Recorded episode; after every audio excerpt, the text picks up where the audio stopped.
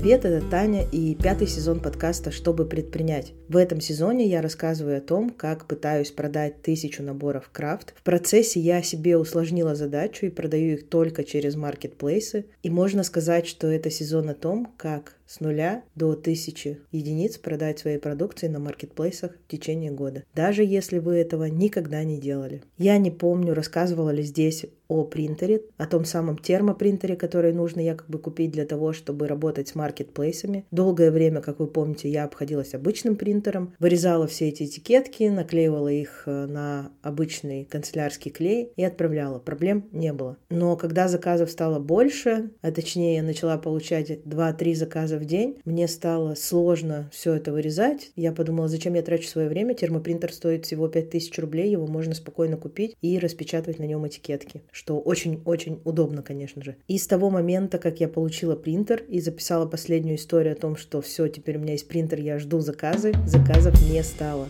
Две недели не было ни одного заказа. Представляете? То есть до этого был период, когда две недели у меня по 2-3 заказа, и я уже думаю, ого, нормально, я выхожу на свой план, чтобы продать тысячу до конца года, но, к сожалению, все опять пошло не так. И это лишь говорит о том, что каким бы экспертом, специалистом, в какой бы сфере мы не были, когда мы начинаем абсолютно новое для себя дело, то что-то может сначала не получаться, потом может начать очень сильно получаться, потом снова может не получаться. И это такой нормальный процесс, на который нужно научиться реагировать спокойно. Я выдержала эти две недели. Как выдержала? Одну неделю я болела, поэтому до сих пор вот даже сейчас вы слышите, что мой голос может срываться, и я стараюсь говорить чуть потише, чтобы до конца записать этот выпуск, но сейчас проклятие снято. Я прямо сегодня несу 73 из тысячи заказ. То есть за вот эти последние дни мне поступило два заказа.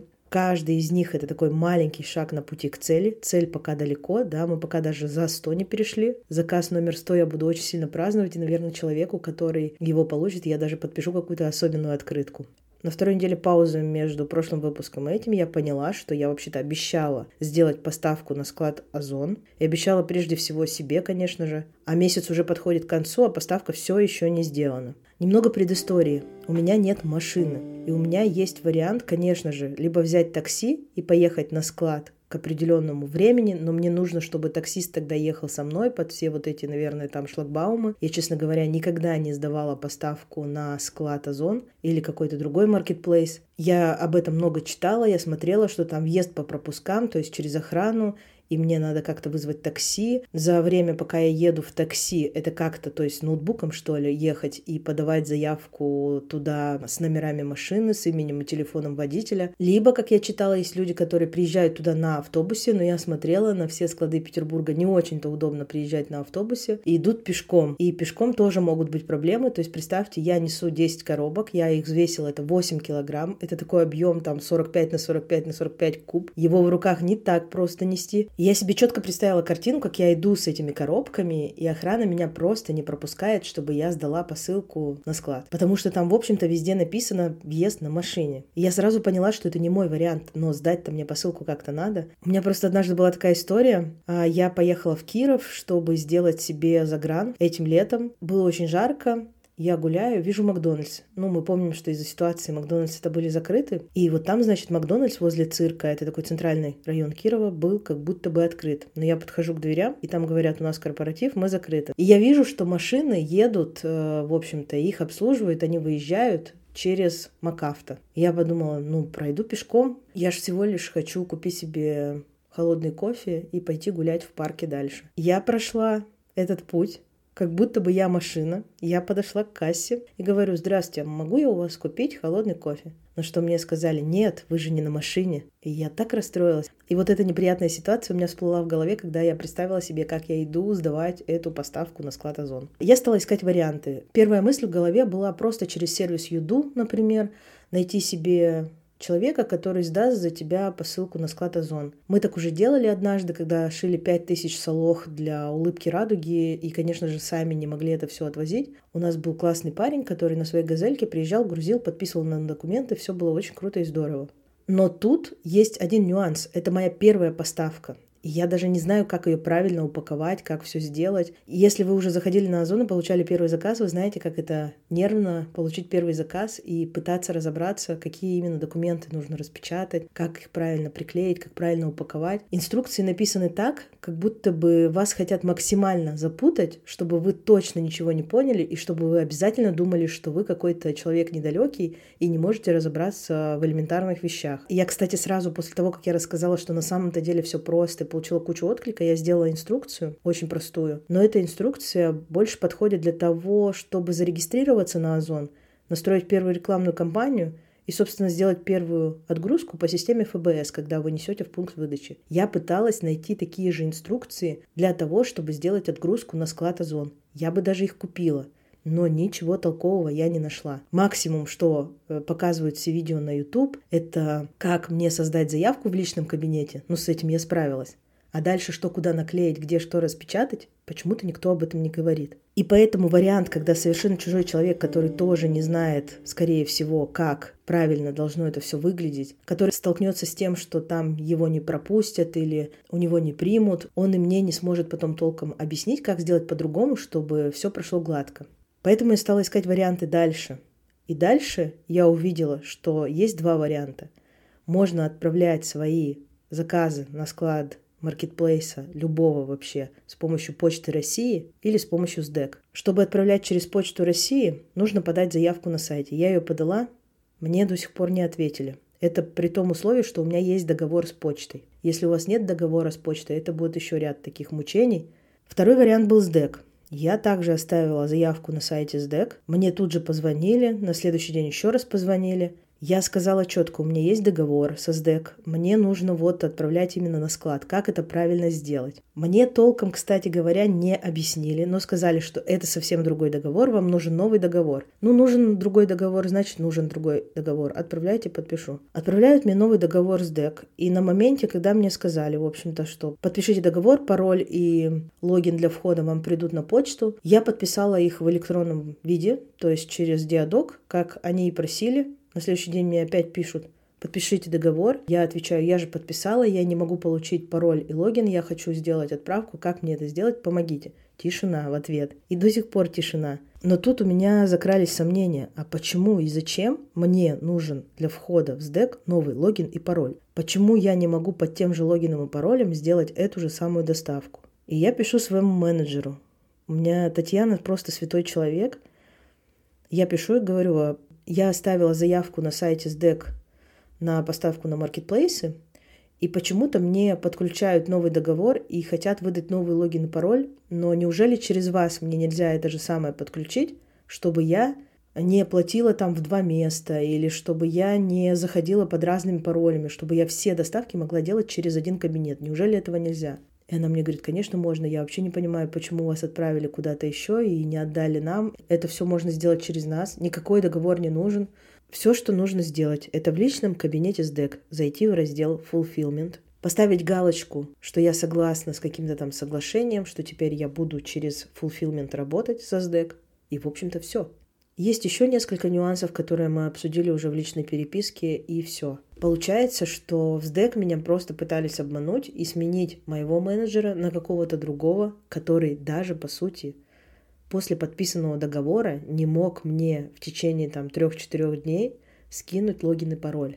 И главный мой вопрос, зачем это было делать, я не понимаю. Но благодаря вот этому обману, этой хитрости, я теперь знаю, что если у вас плохой менеджер СДЭК, вы можете поменять его на хорошего, просто перезаключить договор с другой компанией. Если вы не знали, SDEC работает по франшизе, то есть любой человек может стать вот таким вот менеджером SDEC, и мне просто попался супер хороший. Все вообще мои контакты, наработки, все сервисы, которыми я пользуюсь, я поместила тоже в один алгоритм. Он называется «Полезные контакты для старта». Там, естественно, есть и контакты моего менеджера SDEC вдруг вам надо. Могу себе позволить рекламу в своем выпуске. Алгоритмы — это действительно классная штука. Ссылку, как их посмотреть, я прикреплю к этому выпуску везде, где это можно. Если где-то нельзя, то зайдите в телеграм-канал подкаста, который также называется «Чтобы предпринять». Там точно все будет. В общем, с первой поставкой я более-менее справилась. Сегодня могу сказать, что она принята, хотя волнений было много. Я вообще не понимала, я сто раз переклеила наклейки, тоже все сделала сначала не так, потом переделала, потом еще раз получилось, что не совсем так, как надо, и еще раз переделала. И в конечном счете курьер, который приехал забирать заказ, тоже сказал, что я сделал не до конца правильно, объяснил, как надо правильно, но сказал, что эту поставку все равно у меня примут. Он не обманул, ее действительно приняли. Сейчас я вижу статус, что она принята на складе в Санкт-Петербурге и будет отправлена в Москву. Зачем вообще я заморачиваюсь, если можно держать все свои товары дома или на складе, в мастерской, и отправлять их через пункты выдачи заказов. Я уже говорила, что я не могу долго сидеть на месте, по этой причине были проданы свечи, и, собственно, наборы я хочу также заранее собрать, отправить их на склады маркетплейса и уехать туда, куда мне нужно. И если даже нужно, в то же место заказать снова ингредиенты, снова сделать, снова отправить на склады маркетплейса и дальше спокойно отдыхать, а эти заказы будут доставляться до покупателей. И вообще очень подробно изучаю маркетплейсы. Если вы со мной давно, вы знаете мой подход, что я пока не изучу все детали, я не успокоюсь. Тем более, когда мне это очень интересно. Я посмотрела уже несколько вебинаров и точно знаю, что если вы отправили свой товар на склад Озон, то, во-первых, у вас ускоряются сроки. У меня большинство заказов, практически все, были из Москвы. И поэтому всю мою поставку Озон распределил на московский склад. Соответственно, там доставка будет больше, а чем быстрее сроки доставки, тем выше товар в поиске, и, соответственно, продажи тоже растут. Это не только шаг, который освобождает мое время личное, но это важный стратегический шаг для роста продаж. Еще в этом месяце я снова полностью меняю стратегию. Раньше я планировала постепенно поднимать цены до тех, которые позволят мне хорошо зарабатывать на наборе, а не просто играть вот в эту игру «продай тысячу». То есть приятное и полезное совместить вместе. А сейчас я поняла, что это, в общем-то, такая ошибка, потому что я могу поменять стратегию и гораздо быстрее достичь результата. По крайней мере, проверить эту гипотезу. Может быть, я сейчас ошибаюсь, но я очень хочу это проверить. Расскажу вкратце, в чем суть моей стратегии, вдруг вам тоже будет полезно, и вы ее будете применять. Во-первых, я, конечно же, сделала поставку на склад. Но делайте это осторожно, если вы хотите делать. Если у вас нет сейчас продаж, и вы не знаете, какой вид товара, сколько в месяц у вас продается, не отправляйте поставку на склад, потому что может так оказаться, что вы будете платить за хранение, а продаж по-прежнему не будет. Поставки можно делать только с теми товарами, в которых вы уверены, что они в определенном количестве в течение месяца продадутся. То есть я точно знаю, что 10 заказов в месяц я продам. Поэтому я именно 10 коробок отправила в первой своей поставке на склад Озон.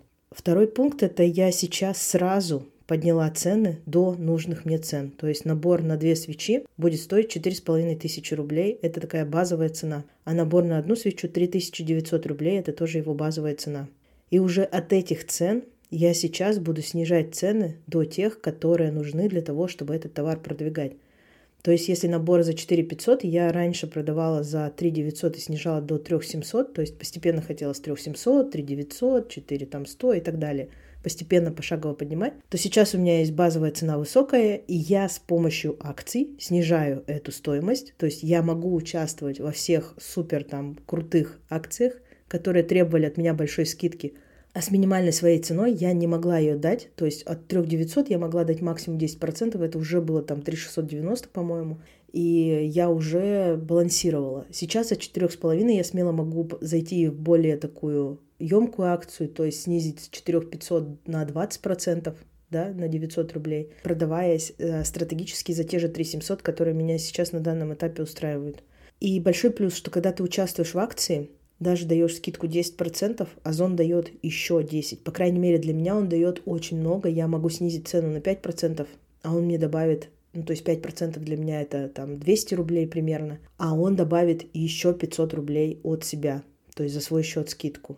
И у нас с ним такой, я не знаю, баланс классный, что цена сильно снижается, но не за мой счет. То есть покупатели видят мой товар в акции, покупают его активнее, товары в акциях поднимаются в поиске, и я не сильно много и теряю. Опять же сразу скажу, не спешите поднимать цены, если вы занимаете хорошие места. Я понимаю и принимаю этот риск. Во-первых, помните, я говорила, что я уже с набором на две свечи на 28 месте в поиске. На 28. Как только я поменяла цены, позиция рухнула на 400 какую-то. То есть смена стратегии и поднятие цены, причем оно у меня достаточно значительное поднятие цены, это равно начать сначала. То есть буквально с самого нуля сейчас я снова буду поднимать позицию наверх. Но, как я часто говорю, я обожаю сложные задачи, я люблю себе усложнять жизнь, собственно. Мне нравится исследовать, мне нравится ставить гипотезы, их проверять. Я люблю совершать ошибки, я не расстраиваюсь из-за этого. То есть то, что позиция товара рухнула с 28 места, где я могла получать 2-3 заказа в день, рухнула на ноль. Я не расстроилась, потому что я знаю, что я хочу попробовать эту стратегию. И в будущем посмотрим ее результат. Может быть, я очень сильно ошиблась, а может быть, я теряю только на этом отрезке времени, а в долгую эта стратегия будет более эффективной. Конечно, самое важное в моей стратегии не два этих пункта – отправить товары на склад и поднять цены. Куда более важно это тестирование всех маркетинговых инструментов, которые есть на Озон, а их очень много, как оказалось. Я начала копать глубже, и я удивилась, как много там возможностей. В основном все, кто там работает, используют два инструмента – трафарета и продвижение на поиске – инструментов гораздо больше. Например, мне удалось протестировать инструмент, который называется «Баллы продавца». Вы можете отправить любое количество баллов людям, у которых ваш товар лежит в корзине, например, или добавлен в избранные. Им приходит письмо, «Привет, Маша, тебе начислили 200 баллов на товар в твоей корзине. Иди скорее потрать их и получи этот товар со скидкой». Там можно разделить даже аудиторию по полу, возрасту, по-моему, по городам. То есть достаточно много настроек, которые можно использовать. Единственное, что не случилось у меня с этой рассылки, это продаж. Вот не получилось. Но я буду пробовать еще чуть позднее. Очень крутой инструмент акции. Но не только те акции, которые есть от Озон. Там есть супер вкладка с разделом акции которые ты можешь сделать сам. И в этом разделе возможностей еще больше. Так, в конце апреля у меня будет реклама у блогера. Естественно, я всегда отслеживаю эффективность рекламы с помощью промокодов. Это самый простой способ. Тем более сейчас у меня нет возможности дать ссылку на сайт с UTM-меткой, чтобы понять, сколько переходов от блогера действительно было на сайт. Но я могу дать промокод. Как можно дать свой собственный промокод на маркетплейсе? Я не знаю, как это сделать, например, на Wildberries, я с ними не работаю. Но на Озон вы можете сделать промокод свой собственный, написать любое название. То есть, например, часто же у блогеров есть такие кружочки с актуальным, где они сохраняют все промокоды. И можно сделать личный блогерский промокод по его имени. То есть не какой-то набор букв, как это есть тоже на Яндекс Маркете. Но там нельзя написать свое собственное название, можно выдать только набор букв. А здесь будет промокод любое слово, все что угодно, любой размер скидки. Это либо скидка в процентах, либо в рублях. Любой срок действия. Этот промокод может быть скрыт от тех, кто есть на Озон, может им показываться. То есть вы можете настроить так, что ваш промокод видят люди, которые просматривают ваш товар, да, и они его, например, покупают. Но я не знаю, знали вы это или нет, для меня это огромное открытие, что можно сделать блогерский промокод. Конечно, конечно, чтобы иметь все эти возможности, вы тоже должны понимать, что вы должны очень внимательно подходить к расчету себестоимости. Я очень часто слышу от предпринимателей, что работать с маркетплейсами невыгодно. Ну, почему невыгодно? Потому что маркетплейсы забирают примерно 20% от стоимости вашего товара. 20% это я могу говорить, потому что в моей категории так, в других категориях может быть меньше, может быть, наверное, и больше, я не знаю. И плюс налоги никто не отменял. То есть, если вы продаете товар условно за 1000 рублей через свой сайт, то вы платите эквайринг и налог. Примерно 10%. Если вы продаете товар через Озон, то вы платите налог, допустим, у вас ОСН 7%, и комиссию маркетплейсу. То есть в итоге с 1000 вы отдадите 27%. Разница, конечно, 10% и 27% это практически там в три раза. Понятно, что невыгодно. Но что могу сказать я? Даже без продвижения, выйдя на Озон, я получила дополнительные продажи. Это все равно дополнительная аудитория, до которой сейчас достучаться достаточно сложно. А еще нельзя упускать тот факт из вида, что люди вообще-то привыкли покупать на маркетплейсах, за время пандемии. Даже мои родители в деревне покупают через маркетплейсы все подряд. От инкубатора, который они покупали для вывода цыплят, до кофе, макарон и всего прочего. Это все стало удобнее покупать на маркетплейсе. Они все себе заказывают, что когда надо. Они могут сравнить цены, они это любят делать. Выбрать, заказать, съездить в пункт и получить. Так что если вы не выходите сейчас на маркетплейсы, то вы очень много теряете, потому что выйти там на первой позиции достаточно сложно и требуется время. И каждый день откладывая, вы это время у себя забираете. Почему я здесь подняла вопрос себестоимости, что ее важно правильно посчитать? Потому что если вы ее неверно посчитаете, особенно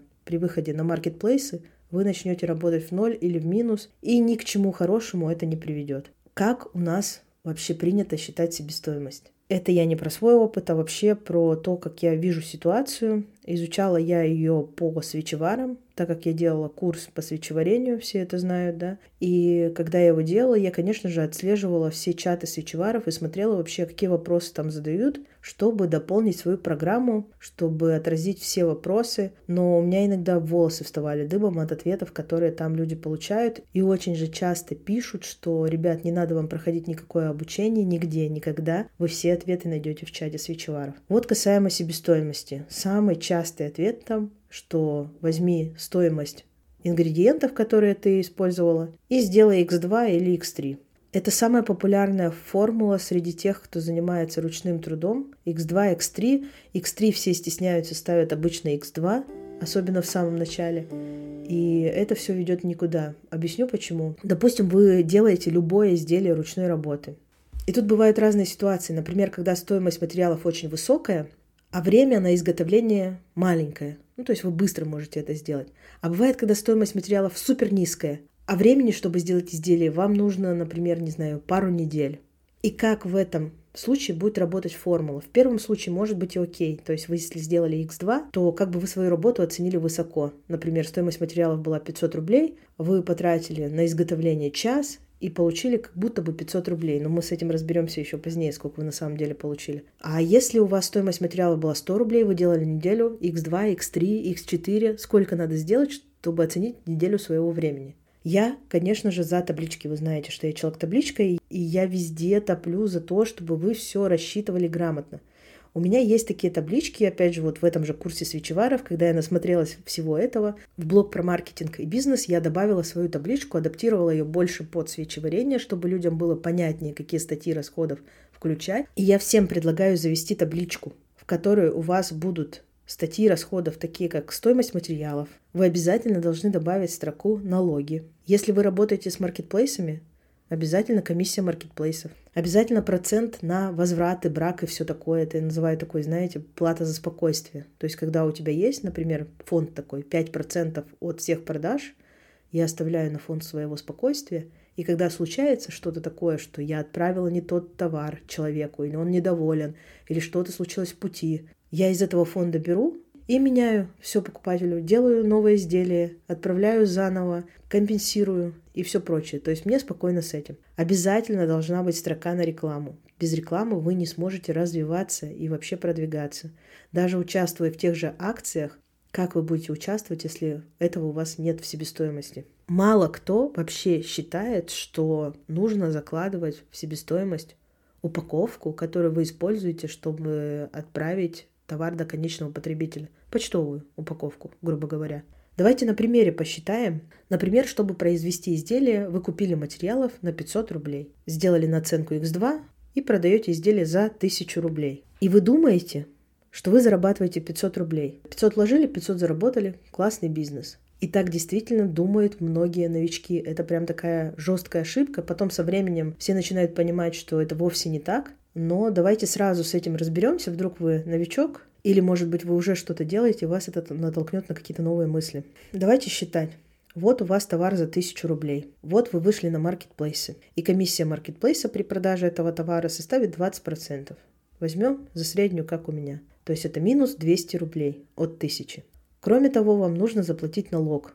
Если вы самозанятый, там у вас 4%, если вы ИП, скорее всего, у вас УСН 7%. Давайте возьмем среднюю просто цифру 5%, а там каждый сам посчитает, у кого сколько. И эту сумму налога вы платите от стоимости, по которой вы товар продали, то есть тоже от 1000 рублей. И в нашем случае 5% это 50 рублей. Дальше что я говорила? Вам же нужно этот товар упаковать и отправить до покупателя. То есть это коробка или пакет, у кого что, скотч, принтер, бумага, распечатать маркировки, и все прочее, это еще 50 рублей, условно.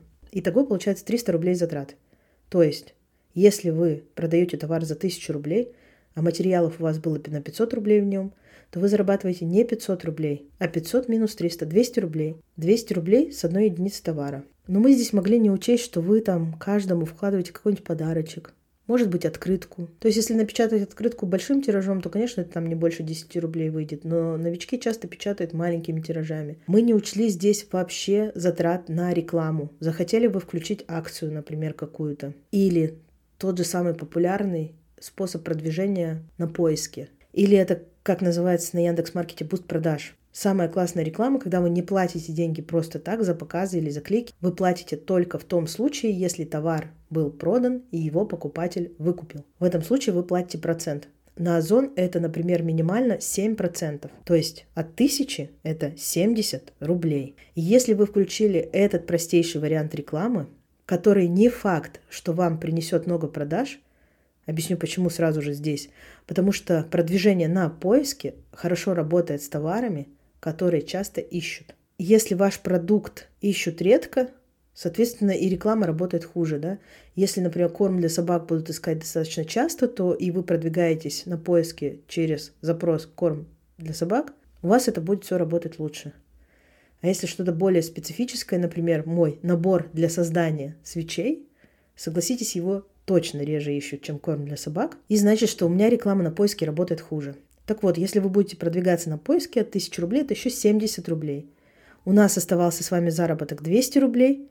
Мы оттуда вычитаем 70 рублей и получаем 130 рублей дохода. Ваша доходность 130 рублей. А если здесь были возвраты, вы же тоже несете какие-то затраты на маркетплейсы в случае, если покупатель не выкупил товар или произошел возврат. То есть в лучшем случае у вас останется 100 рублей. И вот представьте, какое огромное количество работы вы проделали. Вы изготовили товар. Я молчу про то, что вы там делали для него фотосессию, чтобы те же карточки сделать на маркетплейсе, например. Вы его упаковывали, вы обрабатывали заказ, вы несли этот заказ, чтобы сдать его на маркетплейс, и у вас с этого товара 100 рублей. Все это может случиться только от того, что у вас неправильно посчитана себестоимость. И вопрос вовсе не в том, что а как я могу, например, свечу, то есть часто меня спрашивают про свечи, продавать за полторы тысячи рублей, если все в основном свечи на маркетплейсе на первых позициях стоят по 200-300 рублей. А тут у меня к вам вопрос. А вы хотите зарабатывать на своем деле? Или вы хотите заниматься благотворительностью, еще и заплатить людям за то, что они купят ваши свечи? Поэтому как бы другие не делали, если они работают в минус, они рано или поздно уйдут с рынка. Вы должны мыслить стратегически и должны понимать, что вы делаете. Должны все считать, естественно. Не знаю, даже все, кто ко мне приходят на консультации, я рано или поздно заставляю считать себестоимость. И иногда получаются очень важные открытия, когда человек начинает считать свою себестоимость. В блоке «Маркетинг и бизнес» на курсе по свечеварению у людей это тоже любимый урок, когда они говорят, о, я думала, я зарабатываю 500 рублей, а я зарабатываю 50 рублей, если продаю так, как я продаю. И это, конечно, для людей супер открытие. Не надо бояться каких-то супер высоких цен, потому что на каждый товар найдется свой покупатель. Однажды у нас в магазине была фотосессия, и фотограф, которая пришла фотографировать, открыла мне глаза на все это. Она просто сказала, что, знаете, у вас так дешево, а некоторые мои друзья не купят это, потому что это слишком для них дешево. И дело даже не в хорошем качестве, что типа дешево и качественно, а дело в том, что сразу же э, в голове у людей, у которых есть деньги, закрадываются сомнения, как вот это вот изделие, которое сделано руками, например, может стоить так супер дешево. И тут вопрос в том, что вы должны четко понимать, кто ваша целевая аудитория, почему они покупают, по какой цене они готовы покупать, какая ценность вообще у вашего продукта, почему именно ваш продукт покупатель должен выбрать среди множества других. И уже потом считать, какая у вашего товара себестоимость, естественно, и сколько вы зарабатываете на этом продукте. То есть какая у вас должна быть зарплата – очень правильный подход, когда вы в себестоимость закладываете не x2, x3, а вы понимаете, сколько вы на этом деле должны зарабатывать, сколько вы готовы зарабатывать на начальном этапе и к чему вы вообще стремитесь, допустим, через год. Иначе будет очень сложно, и, скорее всего, вы сдадитесь на этапе, когда вы просто поймете, что вы на этом ничего не зарабатываете. Вот и все. Но действительно очень важно учесть все, когда ты начинаешь что-то делать. Учесть все и сразу сложно, но можно начать делать ту же самую табличку с себестоимостью, где вы сегодня записали материалы, завтра добавили налог, послезавтра заплатили еще за что-то и тоже подумали, а вот эту статью расходов я еще не учитывала. И пусть постепенно в течение года у вас появится ваша собственная хорошая, грамотная табличка, которая автоматически считает себестоимость. Потому что если сегодня один ингредиент подорожал, вы сразу же можете увидеть, насколько это повлияет на стоимость итоговую продукта. И сразу же все пересчитать. С табличкой можно действовать быстро и эффективно, не теряя в своем заработке.